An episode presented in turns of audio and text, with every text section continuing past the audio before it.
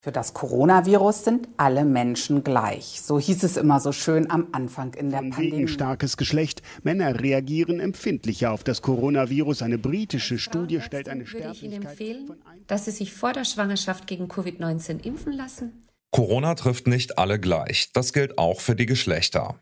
Manche Unterschiede sind gut erforscht. Zum Beispiel, dass Frauen sich häufiger infizieren, wohingegen Männer schwerere Krankheitsverläufe haben. Alles in allem ist unser Wissen über Corona und Geschlechterunterschiede aber offenbar lückenhaft. Es gibt mehr medizinische Daten und Studien über den männlichen Körper als über den weiblichen. Die sogenannte Gender Data Gap betrifft auch die Corona-Forschung. Wir wollen deshalb wissen, wie lückenhaft ist die Corona-Forschung, wenn es um Geschlechterunterschiede geht. Es ist Donnerstag, der 15. Juli. Mein Name ist Johannes Schmidt. Hallo.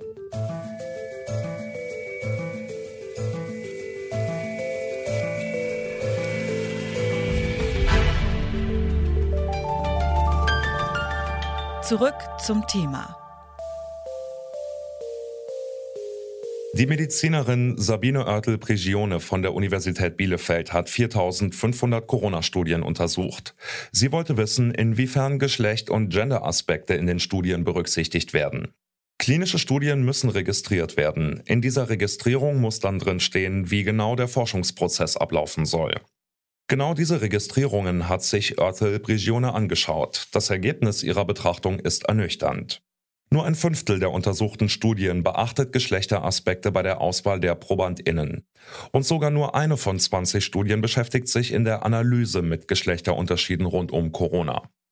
Dabei ist das Problem der Gender Data Gap gerade in der Medizin längst bekannt. Ich habe Frau Oertel-Prigione gefragt, wieso dieses Problem bei den Virusforschungen kaum Beachtung gefunden hat. Ich denke, da spielen verschiedene Faktoren eine Rolle. Das eine ist tatsächlich die Frage vielleicht auch, wie muss man es jetzt eigentlich machen? Ich denke, viele Forschenden geben sich dann auch zufrieden und sagen, ja, wir haben ja gesagt, wie viele Frauen und Männer wir eingeschlossen haben, das haben wir doch schon toll gemacht. Das ist aber nicht ausreichend, weil letztendlich, was wir in der Praxis dann sehen, ist, wenn es zum Beispiel zu den Nebenwirkungen kommt, sehen wir in diesem Fall häufig eben auch wieder Unterschiede und, und diese würden wir halt gerne auch so weit wie möglich vorher schon entweder bedenken oder zumindest dann vielleicht auch aufklären können, weil wir Daten dazu haben. Der zweite Punkt ist, das Thema der geschlechtersensiblen Medizin ist sicherlich bekannter geworden. Ich würde mal sagen, erfreut sich auch von mehr, mehr Zuspruch von vielen Seiten, aber es ist definitiv noch nicht der Mainstream, es ist noch nicht das, was automatisch gemacht wird. Und dann gibt es natürlich auch noch den Punkt mit, mit dem Zeitdruck beim Publizieren und vor allem jetzt in der Pandemie haben wir auch gesehen, dass aus verschiedensten Gründen sehr viel und sehr schnell publiziert worden ist. Sicherlich auf der einen Seite mit der positiven Intention, wir wollen alle Informationen, die wir haben, so schnell wie möglich zugänglich machen. Auf der anderen Seite äh, hat es aber auch dazu geführt, dass manche Studien vielleicht sehr schnell publiziert worden sind, die die Kontrolleprozesse, also der Peer-Review-Prozess vielleicht nicht ganz ideal funktioniert hat äh, und dementsprechend vielleicht auch äh, manche Daten unvollständig publiziert worden sind. Ich würde jetzt gerne drauf gucken, was das für konkrete Folgen hat. Das Paul-Ehrlich-Institut zum Beispiel sagt, dass es zwar bei Medikamenten große Unterschiede zwischen den Geschlechtern gibt, aber was die Impfstoffe angeht, seien sich Männer und Frauen sehr ähnlich, weil das Immunsystem bei beiden Geschlechtern sehr ähnlich funktioniert. Deckt sich das mit Ihrem Eindruck?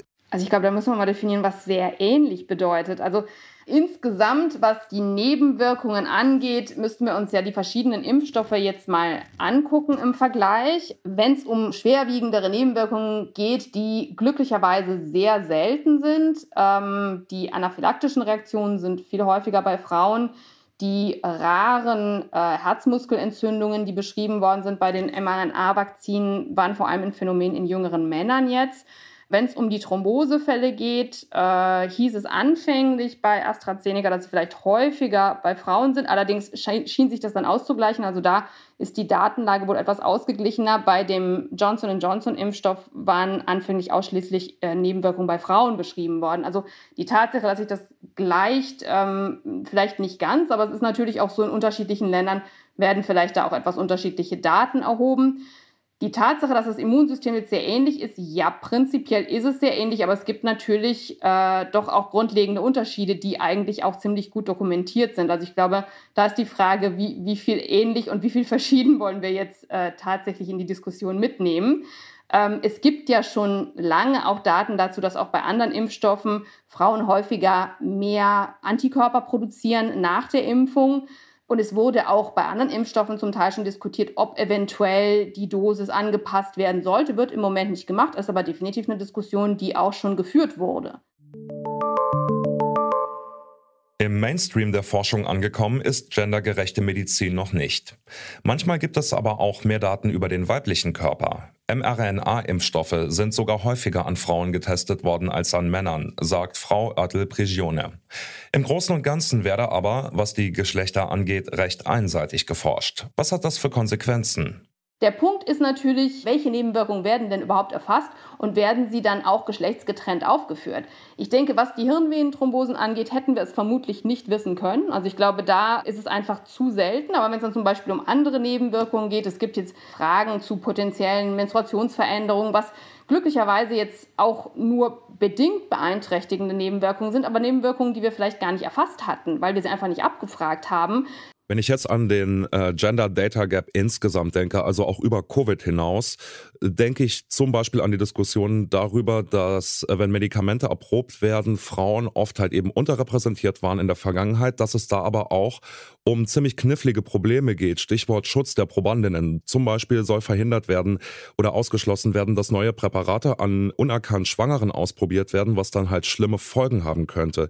Wie kann man denn mit diesem Dilemma umgehen? Also man muss ganz klar sagen, Frauen waren ja bis in die 90er Jahre zum Teil aus den klinischen Studien ausgeschlossen, mit eben dem, aus dem Grunde, den, den Sie gerade erwähnt haben, dass man eben davon ausgegangen ist, dass jedes neue Präparat potenziell fruchtschädigend sein könnte. Also Frauen könnten eben unbewusst schwanger sein oder in einer Frühschwangerschaft sich befinden, das nicht wissen und dementsprechend könnte es zum Schaden kommen. Das ist ja auch der Grund, warum heute in den meisten klinischen Studien eine doppelte Verhütung folgt bzw. verlangt wird, dass einfach garantiert werden kann, dass Probandinnen, die schwanger werden können, im Laufe der Studie nicht schwanger werden. Das heißt, das ist, ist sehr gut machbar und ist, ist so dann auch übernommen worden. Das heißt, wenn ich es richtig verstehe, ist es eigentlich längst ganz gut möglich, diese Fallstrecke, diese Probleme halt eben zu lösen, sodass es eigentlich keine Ausrede mehr dafür gibt, einseitig zu testen. Verstehe ich das richtig? Also das ist ein Thema der Vergangenheit sagen wir so, es gibt eigentlich keine Entschuldigung in dem Sinne. Man muss auch sagen, es ist besser geworden. Wir sehen eine bessere Repräsentation. Das Problem, was wir halt heute vor allem sehen, ich glaube, das ist das, was sich auch in der Corona-Studie, die wir jetzt durchgeführt hatten, gezeigt hat, ist, die Einschlusszahlen sind zum Teil gar nicht schlecht und wir sehen zum Teil auch wirklich 50, 50 Prozent, jetzt mal ganz, ganz einfach gesagt, äh, Einschluss. Was wir aber gerne sehen möchten, sind viel mehr differenzierte Analysen. Also ich möchte hinterher wissen, getrennt, war die Wirksamkeit des Präparats, waren die Nebenwirkungen dasselbe in der Bevölkerung der Frauen und Männer, die teilgenommen haben. Und diese Analysen, die fehlen dann zum Teil noch. Das heißt, wir möchten eigentlich viel mehr getrennte Analysen danach sehen. Und das ist sozusagen der nächste Schritt. Diesen ersten Schritt des Einschlusses, den machen wir mittlerweile meistens. Es gibt manchmal immer noch tragische Ausnahmen, aber meistens läuft er eigentlich ganz gut. Aber wenn es darum geht, um die Analysen, da ist noch sehr viel zu tun. Und das ist letztendlich der Schritt, den wir eigentlich nötig haben, um dann auch therapeutische Entscheidungen treffen zu können.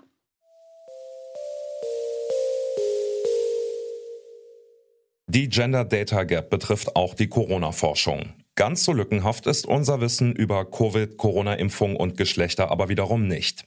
Der mRNA-Impfstoff zum Beispiel ist an mehr Frauen als Männern getestet worden. Im Großen und Ganzen bleiben trotzdem noch viele offene Fragen. Dabei gäbe es aber eigentlich keinen guten Grund, weniger an Frauen als an Männern zu forschen, sagt Sabine Oertel-Brigione.